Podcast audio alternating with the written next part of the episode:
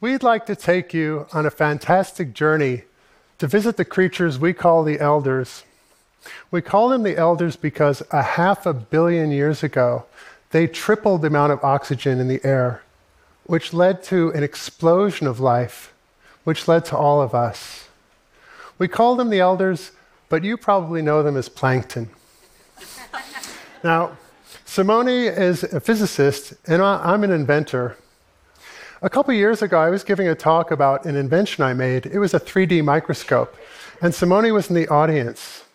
He realized that my microscope could solve a big problem he was having, which was how to measure the movement of plankton in 3D fast enough so he could mathematically model their sensing and behavior. And I frankly needed an application for my microscope, so it was like peanut butter meets chocolate. So we started working together, studying these amazing creatures, and then we were alarmed to discover something. And that's why we're here today. And I just want to do something with you. Now, please just hold your breath for a second. Yes, literally hold your breath. This is the world without plankton. You see, plankton generate two thirds of our oxygen using the sun.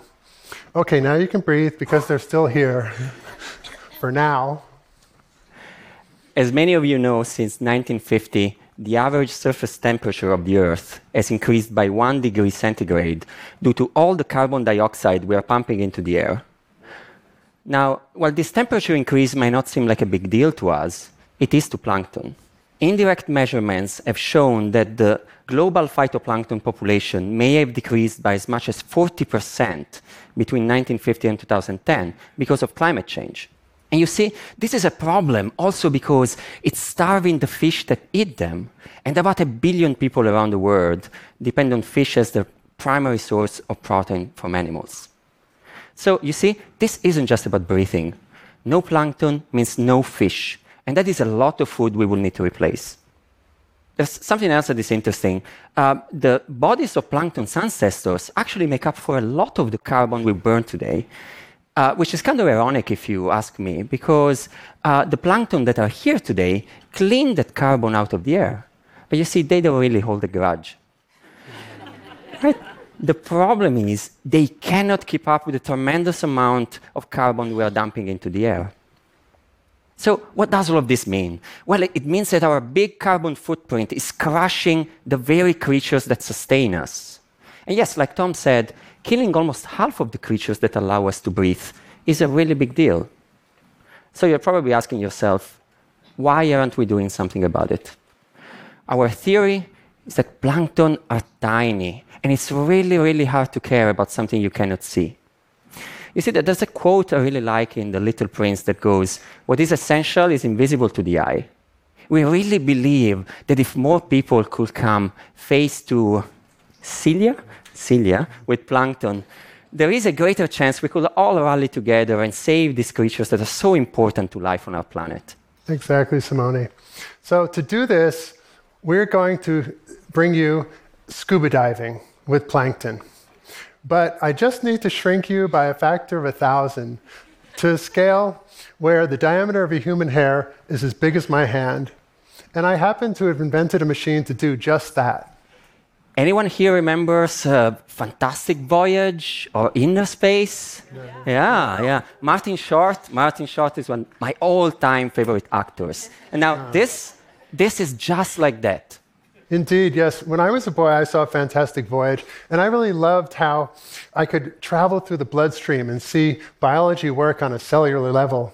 I've always been inspired by science fiction. As an inventor, I try and turn fantasy into reality. And I once invented this glove, which let me travel and help people like you explore the virtual world. So now I've invented this machine to let us explore the microscopic world.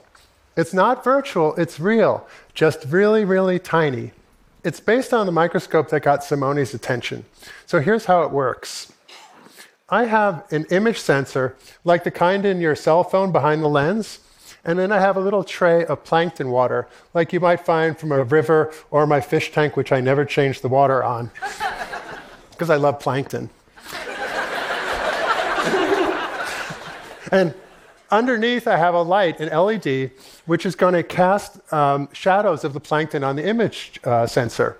And now this silver thing is an XY plotter, so I can move the image sensor to follow the plankton as they swim. Now comes the fantasy part.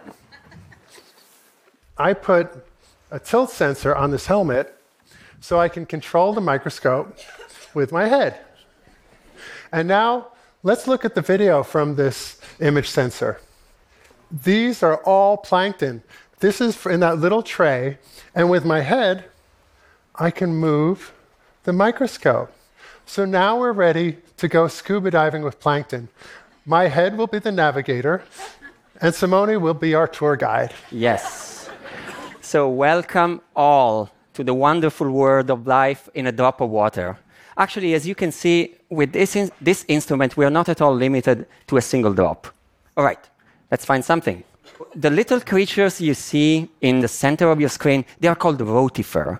They are the garbage collectors of our waters. They break down organic matter and allow it to be reclaimed by the environment. Now, you know, nature is an amazing recycler. Structures are continuously built, they are decomposed, and they are recycled, and all of that is powered by solar energy. But just think, think about what will happen if, you know, our garbage collectors didn't come anymore, if they disappeared. Something else? Let's look for some something else. beautiful big oh, look at creatures. that. Look at okay, guys. you see the big ice cream cone shaped things you see there? Those are called stentors. Those are amazing creatures. Um, they are, you know, they're big, but they're a single cell. You remember the rotifer we just met? Uh, that's about half a millimeter. It's about a thousand cells. It's typically uh, 15 for the brain, 15 for the stomach, and you know about the same for reproduction, which is you know kind of the right mix, if you ask me. but right? I, But I agree. but Stentor is only a, a single cell, and it's able to sense and react to its environment. You see, it will swim forward when it's happy, it will swim backward when it's trying to get away from something like, you know, a toxic chemical.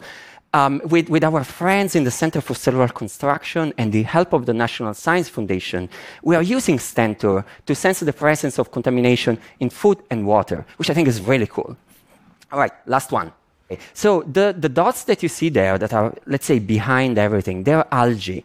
They are the uh, creatures that provide the majority of oxygen in the air. Uh, they convert solar light and carbon dioxide into the oxygen that is filling your lungs right now. So you see, we all got algae breath. Yay!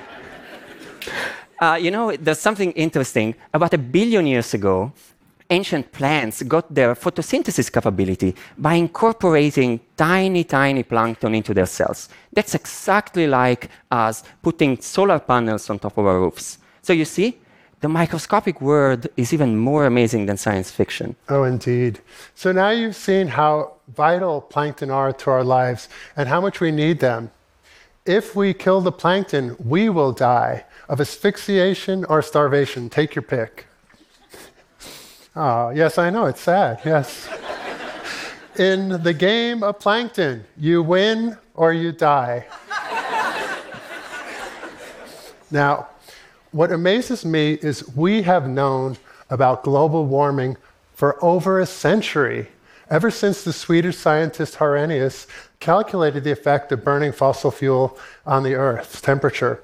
We've known about this for a long time, but it's not too late if we act now. Yes, yes, I know, I know. Our world is based on fossil fuels, but we can adjust our society to run on renewable energy from the sun to create a more sustainable and secure future. That's good for the little creatures here, the plankton, and that's good for us. Here's why. The three greatest concerns of people all around the globe typically are jobs, violence, and health. A job means food and shelter. You look at these creatures, they're swimming around, they're looking for a place to eat and reproduce.